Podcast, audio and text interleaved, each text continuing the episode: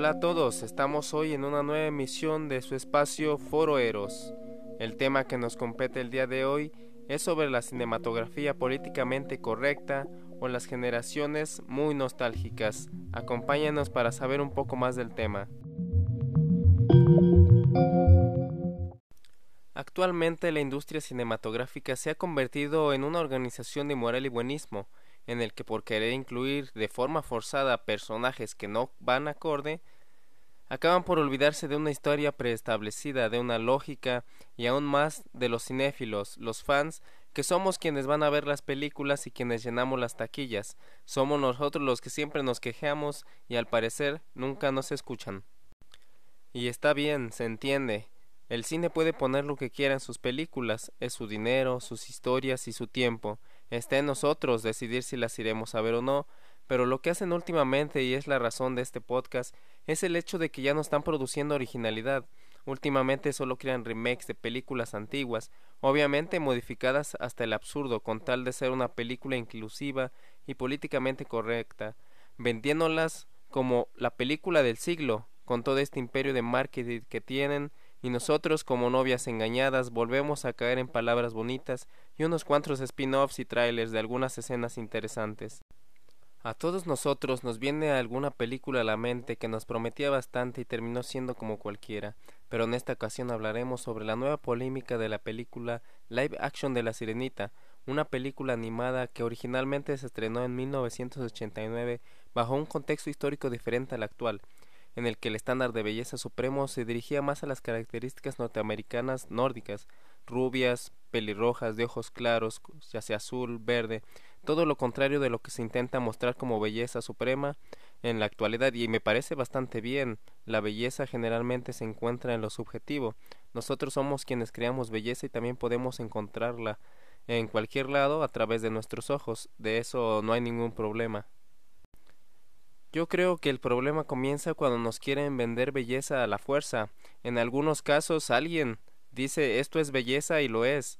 Todo el que esté en contra seguro es un intolerante, un racista, un retrógrada que no es capaz de entenderlo, cortando por completo la posibilidad del espectador de juzgarlo de una forma imparcial y decidir si ahí hay belleza o no.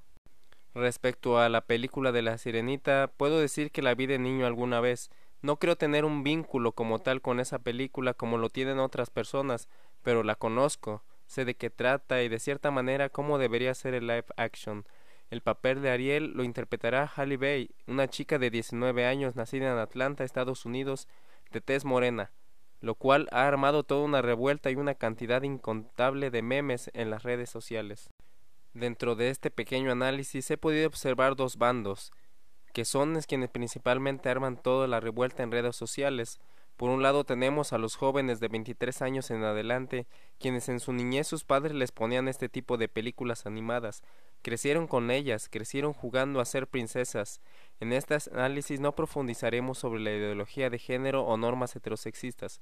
Ese es material para otro podcast. Lo que sí es verdad es que en ese tiempo eran felices jugando a ser princesas las niñas.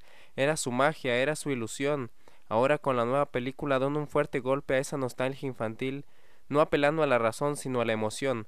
A través de las emociones es como se sienten agredidas estas niñas o jóvenes, no porque la nueva intérprete sea morena, sino porque en su mente no tendría por qué ser morena. Para ellos solo existe un solo tipo de Ariel, con características que hacen a Ariel ser Ariel. Como lo dije, este bando seguía por la emoción y la nostalgia totalmente, y en cierto punto es comprensible. Es como si les quitaras una parte de su infancia. Imaginen que de un pronto les cambian una imagen que para ustedes era de un modo y no había una concepción de cambio. Están en el derecho de quejarse e incluso a no ver la película si no la quieren, pero yo creo que eventualmente las terminarán viendo, aunque sea solamente para criticarla plenamente. Por otro lado, están las nuevas generaciones y algunos jóvenes del rango de edad anterior, en su mayoría haters, los cuales con mucha razón argumentan que la nueva adaptación va dirigido a eso, a las nuevas generaciones, las cuales no crecieron con la anterior película animada, y quizás esta adaptación sea la primera vez que escuchen hablar de la sirenita, pero los argumentos utilizados no van a mi parecer ni con la razón ni con la emoción, es más simplemente por aparentar un buenismo de querer ser los liberales, los de mente abierta, los que están dispuestos a todo cambio.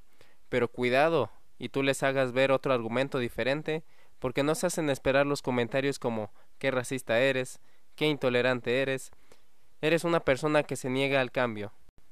Y bueno, según entiendo, un live action debe ser lo más parecido a su versión original, ya sea animada o de un cómic. Pero bueno, cuando Ariel es pelirroja, en un live action se esperaría que la actriz tenga características similares. Aunque eso es un argumento que utilizan los haters también, que no faltan en decir que si vamos a buscar un Ariel pelirroja y con ciertas características similares, busquemos también una Úrsula morada también, ¿no? Generalmente esas son las opiniones que utilizan los del segundo bando para referirse a los del primero. En mi opinión no creo que este tema tenga algo que ver con el racismo o la intolerancia, más bien hay personas que solo quieren hacer polémica y crear discusiones, ya que no tienen realmente nada mejor que hacer. Y es que hay espectadores que nos gustan las películas también por los actores que participan en ellos. Hay películas en las que tú piensas ese actor o esa actriz nació para interpretar ese personaje, al menos yo no me imagino a nadie más interpretando el papel de Tony Stark, de Wolverine. Ustedes seguramente sabrán más. Entonces, cambiar así nada más, sin deberla ni temerla a un personaje, para mí es un completo error. Romper un personaje que ya lo teníamos instaurado en nuestra mente. Además, pienso que intentar meter por la fuerza algo que no va, en cierta parte es reducirla, minimizarla. Y es que yo creo que ellos deben decir necesitamos meter en algo que ya tiene fama a este grupo porque por sí sola puede ser que no tenga esa magnitud que queremos, cuando realmente si trataran de hacer algo nuevo podría alcanzar incluso superar los parámetros que ya tienen otras películas o otros personajes. El verdadero problema es que quieran meter inclusión o ideologías por la fuerza, con historias ya creadas, historias que el espectador ya conoce, con personajes que el espectador ya conoce y que ha creado un vínculo con ellos. No hay ningún problema con la inclusión.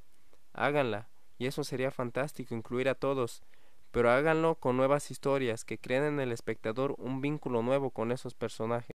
Y si ya no hay de otra y quieren utilizar personajes que ya existen, hay un sinnúmero de personajes que son de tez rubia, morena, hombres, mujeres, que tienen grandes historias y que se pueden utilizar también, siguiendo claramente las características de ese personaje, porque es lo que queremos ver historias y personajes que vayan lo más parecido a lo que ya conocemos, a lo que nos hizo felices alguna vez. Por ejemplo, yo no me imaginaría una película de Tom Raider que son increíbles en, en un hombre, un hombre que vaya por ahí con pantaloncillos cortos, ¿no? Más actualmente también en la cinematografía, Wonder Woman, que fue una película también muy buena que refleja el empoderamiento femenino y nadie tiene problema con eso, es lo que es, y como debería ser, Wonder Woman es así. A diferencia de otro personaje femenino al el cual fue bastante criticado también por la misma razón que de la Sirenita, y es Capitana Marvel. No hablaré sobre eso porque la mayoría ya sabe de qué se trata la película y por qué fue tan criticada.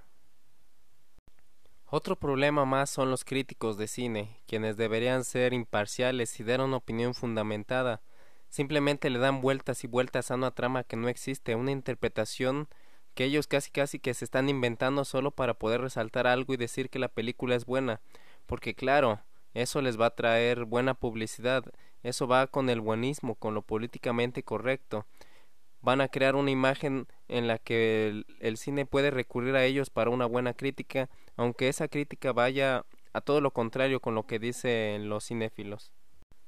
Y bueno, no hay que romperse la cabeza con todo esto. Todos sabemos que todas estas normas, todo este buenismo, obedece a intereses económicos y a algunas agendas políticas que se tienen que cumplir. Lamentablemente no podemos hacer mucho más que seguir quejándonos y esperar que si quieren hacer inclusión, la hagan pero la hagan bien, creando nuevo contenido y no forzando algo que ya existe, que al primero que hace enojar es a los fans y somos los que menos somos escuchados. Pero bueno, este fue el tema del podcast de hoy. Cuéntanos qué te parece toda esta problemática, de qué bando estás y por qué. ¿Estás de acuerdo con lo que se está haciendo? ¿Irás a ver la sirenita? ¿Crees que esta tendencia seguirá en aumento? Bueno, respóndenos en los comentarios. Síguenos en nuestras redes sociales como Foro Eros y hasta aquí nos despedimos. Hasta la próxima.